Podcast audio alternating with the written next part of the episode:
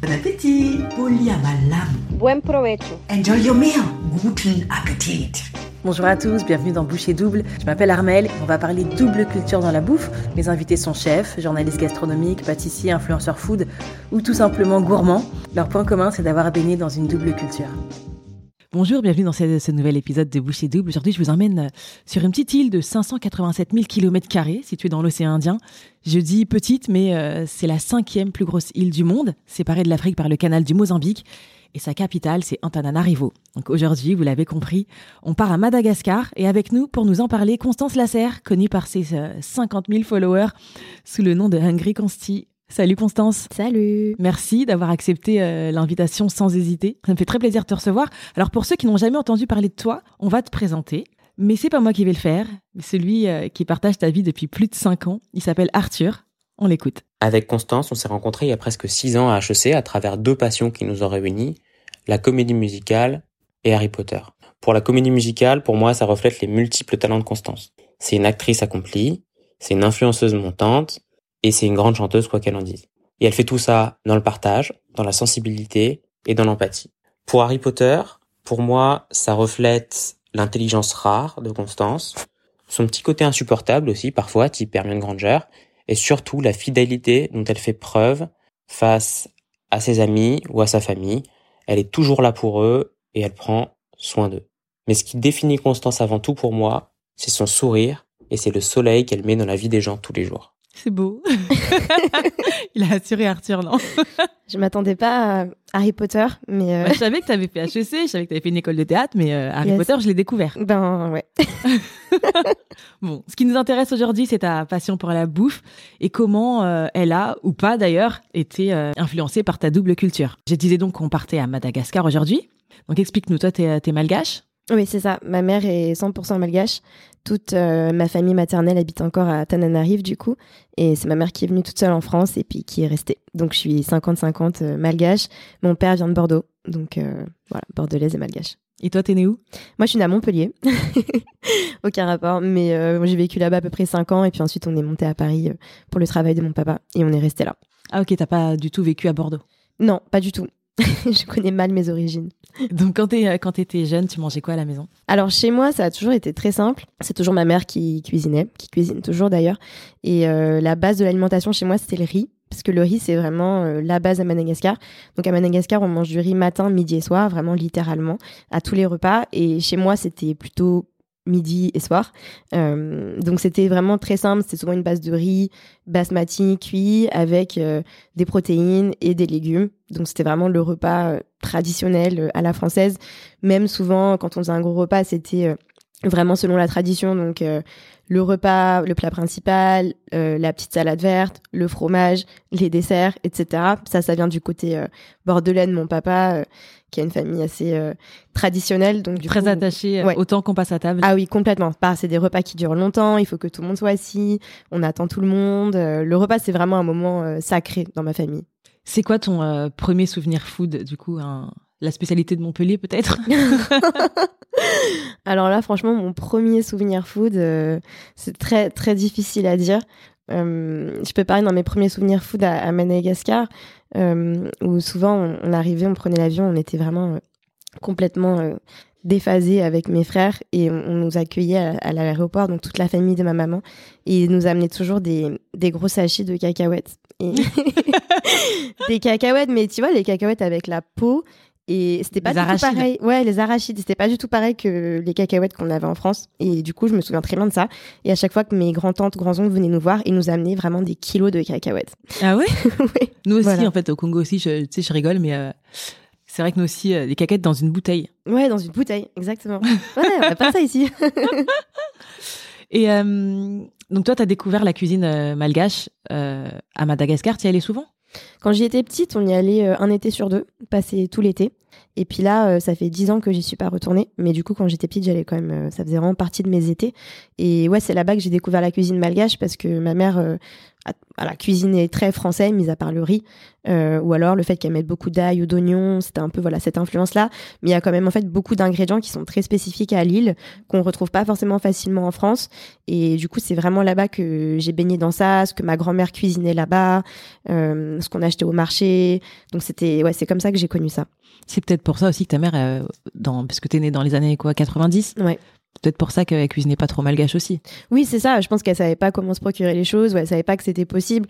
Aujourd'hui, c'est vrai que je sais qu'il existe des épiceries malgaches ou des, euh, des grands frais, des, des endroits comme ça où on peut Mm. trouver euh, ces ingrédients particuliers. Mais c'est vrai que Madagascar a vraiment un écosystème euh, hyper particulier avec des fruits et légumes, une faune et une fleur qui sont uniques. Et c'est vrai que je pense qu'elle voyait pas ça dans l'environnement urbain euh, parisien dans lequel on a grandi, quoi. Qu'est-ce qui caractérise la cuisine malgache selon toi, même euh, dans tes souvenirs lointains hein. Euh, bah pour moi, la cuisine malgache, elle est, bah déjà, elle est très diverse parce que Madagascar, c'est vraiment un, un mix de beaucoup de peuples différents qui se sont installés sur l'île à des époques différentes. Donc, il y a des influences euh, indiennes, par exemple. Donc, euh, nous, on mangeait des samoussas tout le temps. Moi, je pensais que les samoussas, c'était malgache parce que c'est hyper intégré dans la culture, par exemple, ou euh, des currys, euh, ou aussi, il y a des influences asiatiques aussi. On mange beaucoup de nems à Madagascar. Donc, pareil, je pensais que c'était malgache, les nems.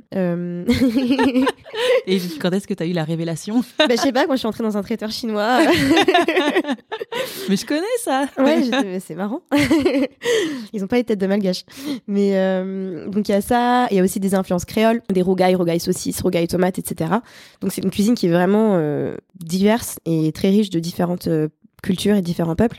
Et c'est aussi pour moi c'est une cuisine de pas grand chose quoi. C'est une cuisine très roborative. C'est des choses très simples. C'est beaucoup de bouillons qui sont faits à partir des carcasses, euh, des ébus, du bœuf, du poulet, euh, des fruits et des légumes qu'on trouve, euh, enfin des légumes surtout qu'on trouve dans la nature, et souvent accompagnés de riz. Donc euh, c'est vraiment euh, faire des plats à partir de pas grand chose. voilà, c'est ça que je retiendrai de la cuisine malgache. Et donc, euh, tu euh, t'allais à, à Madagascar euh, enfant euh, pendant tes vacances. T'étais dans la famille, dans ta famille maternelle. Est-ce que tu te souviens comment ça se passait les repas Est-ce que tout le monde se mettait à table Est-ce que y avait, tu mangeais matin, midi, soir, goûter?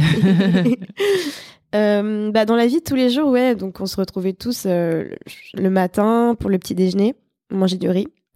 Donc, euh, ce qu'on mange au petit déjeuner à Madagascar, c'est du.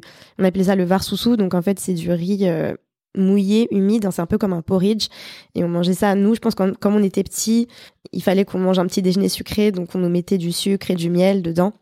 Et souvent de l'omelette. Après, ça pouvait être de la viande et tout, mais je pense que nous, on n'était pas prêts. on n'était pas prêts pour ça. Donc, euh, il y avait ça. Et le midi, c'était donc le, le var, donc le riz, et le lok. Donc, c'est euh, en gros une préparation qui va humidifier le riz, donc à base de bouillon et de viande. Donc ça, c'était aussi euh, la base. Et puis le soir, c'était assez léger. Souvent, on remangeait du var soussou ou alors des, des.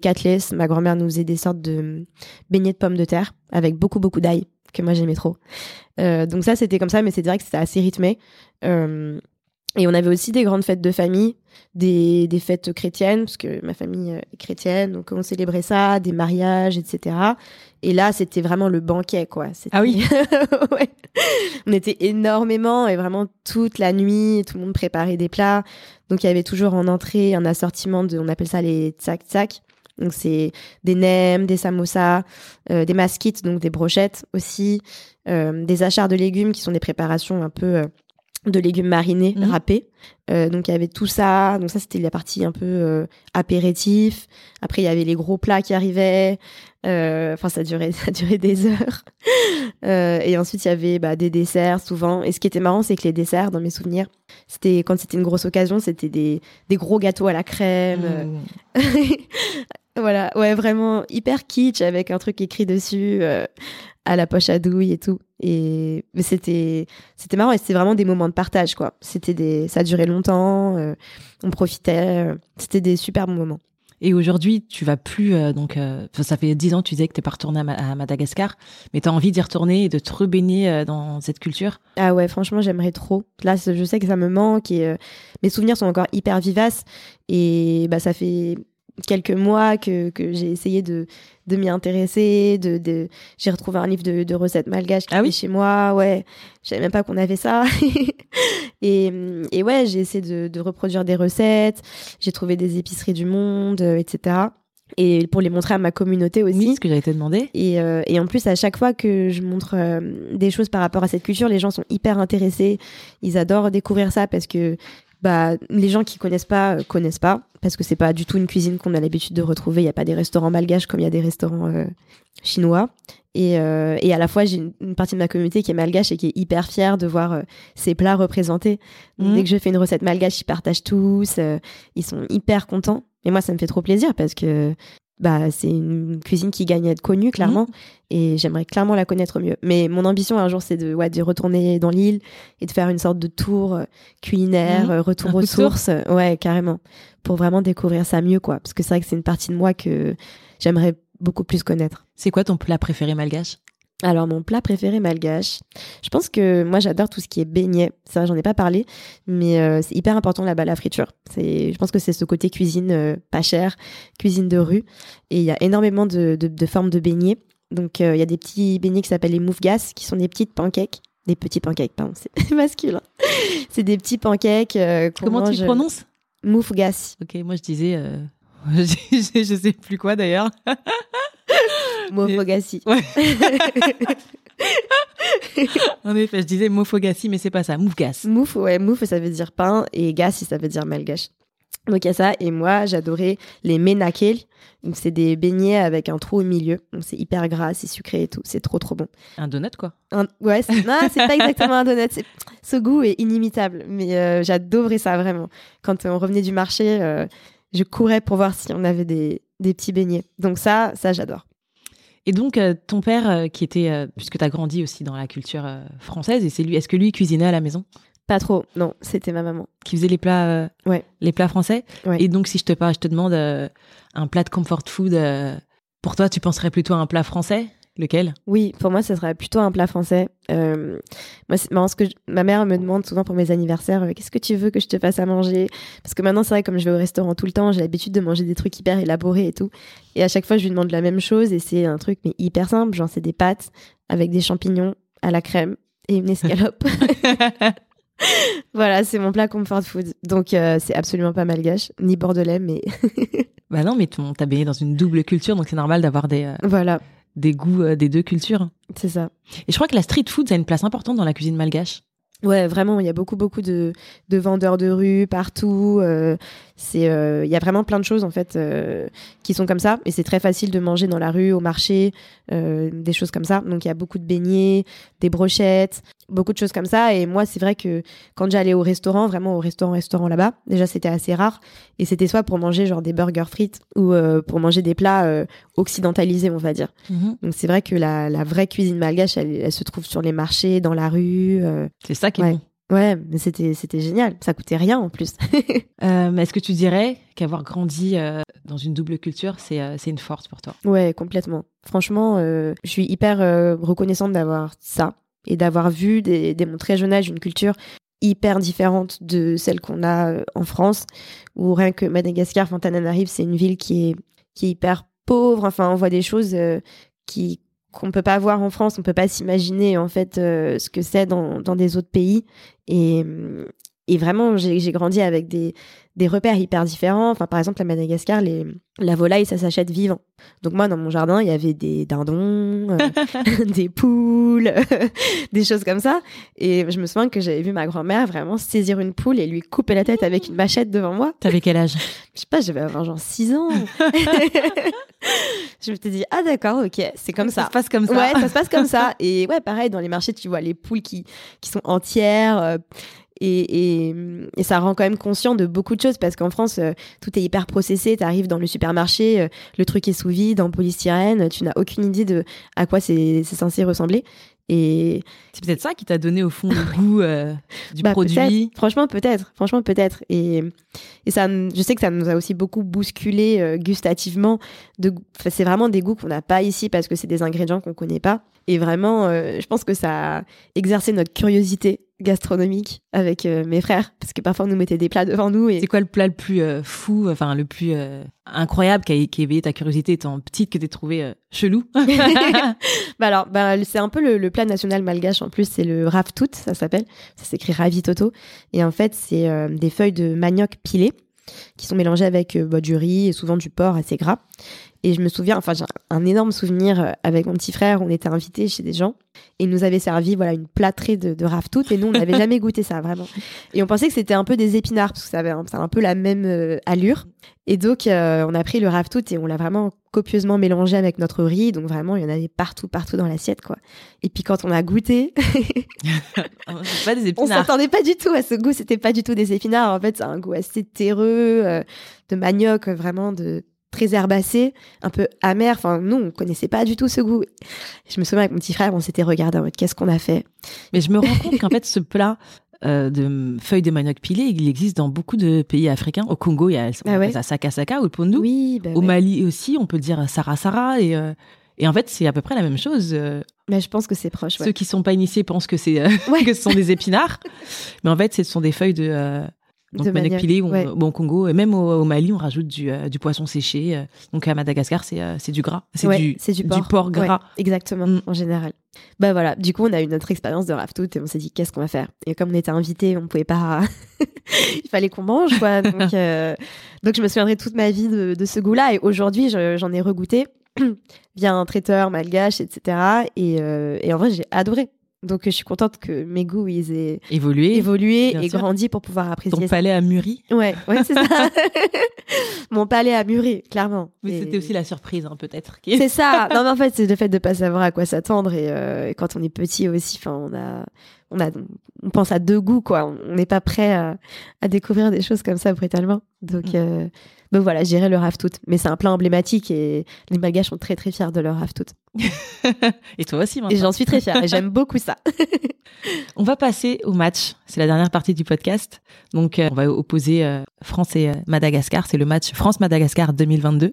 Donc, tu dois choisir ton camp rapidement et bah, sans trop réfléchir, mais bah, tu peux prendre le temps d'expliquer, bien sûr. En fait, je vais te dire des éléments. et Tu vas me dire si tu choisis, tu préfères la France ou Madagascar. Donc, pour le chocolat, Madagascar. Bah oui, le chocolaterie Robert, c'est une institution là-bas. Ils ont un excellent chocolat.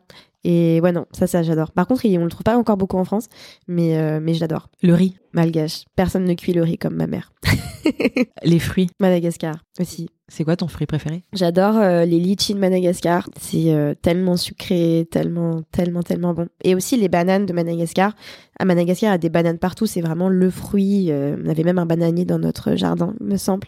Et mais les bananes à Madagascar, elles ont pas le même goût Bah, ça a un autre goût quand ça prend pas le bateau. hein. Ah vraiment, mais vraiment, j'adore les bananes à Madagascar, même des mini bananes qui étaient excellentes. Mais en France, je suis toujours déçue par les bananes, donc euh, j'aimerais vraiment retourner euh, sur le territoire pour goûter les bananes comme là-bas. Moufgassi ou croissant Ouais, c'est dur. Pff, Allez, on va dire, on va dire croissant parce que pâte feuilletée en général et, et tout ce qu'on peut en faire. Mais moufgas, ça se, ça se tient très bien. Moufgas, j'étais fière de moi. C'était pas mal. Ako richa ou poulet basquez? Ah, je dirais le, le, le poulet euh, à la malgache. Parce qu'il est très. avec du gingembre, on peut mettre du lait de coco. euh, il est bien épicé. Et moi, j'adore, j'adore ces épices-là. Tout ce qui est la, la cannelle, le gingembre, etc. J'ai vraiment baigné là-dedans. Et poulet au gingembre et tout, j'adore. Donc, euh, côté malgache. Du coup, quand tu fais des recettes, euh, tu mets Ouais. beaucoup de euh, d'épices. Bah, moi, je pense que j'ai pris de ma mère le fait euh, de mettre beaucoup d'ail et d'oignons partout. Comme euh, on le faisait là-bas, donc par exemple tous les beignets, etc., toutes les préparations, euh, il y a toujours beaucoup d'ail et d'oignons. Donc ça, j'adore. Et euh, ouais, j'ai- j'ai vraiment un, un gros, un gros placard à épices que je, je badigeonne généreusement euh, toutes mes préparations. Ouais, j'adore ça. Varsoussou ou riolet? Ah, varsoussou. Varsoussou parce que c'est inexplicable le goût du varsoussou. Et je sais pas, c'est tout chaud, c'est euh, c'est sucré, mais pas trop. Et moi, c'est vraiment le souvenir, euh, le souvenir d'enfance. C'est hyper réconfortant. Mais j'ai vraiment grandi avec. Le riz au lait, j'ai j'ai dû découvrir ça au restaurant. euh. Donc c'est pas pareil. Merci d'avoir participé à ce podcast. Bah merci à toi. Merci d'avoir écouté cet épisode de Boucher Double. On se retrouve aussi sur Instagram, Boucher Double Podcast.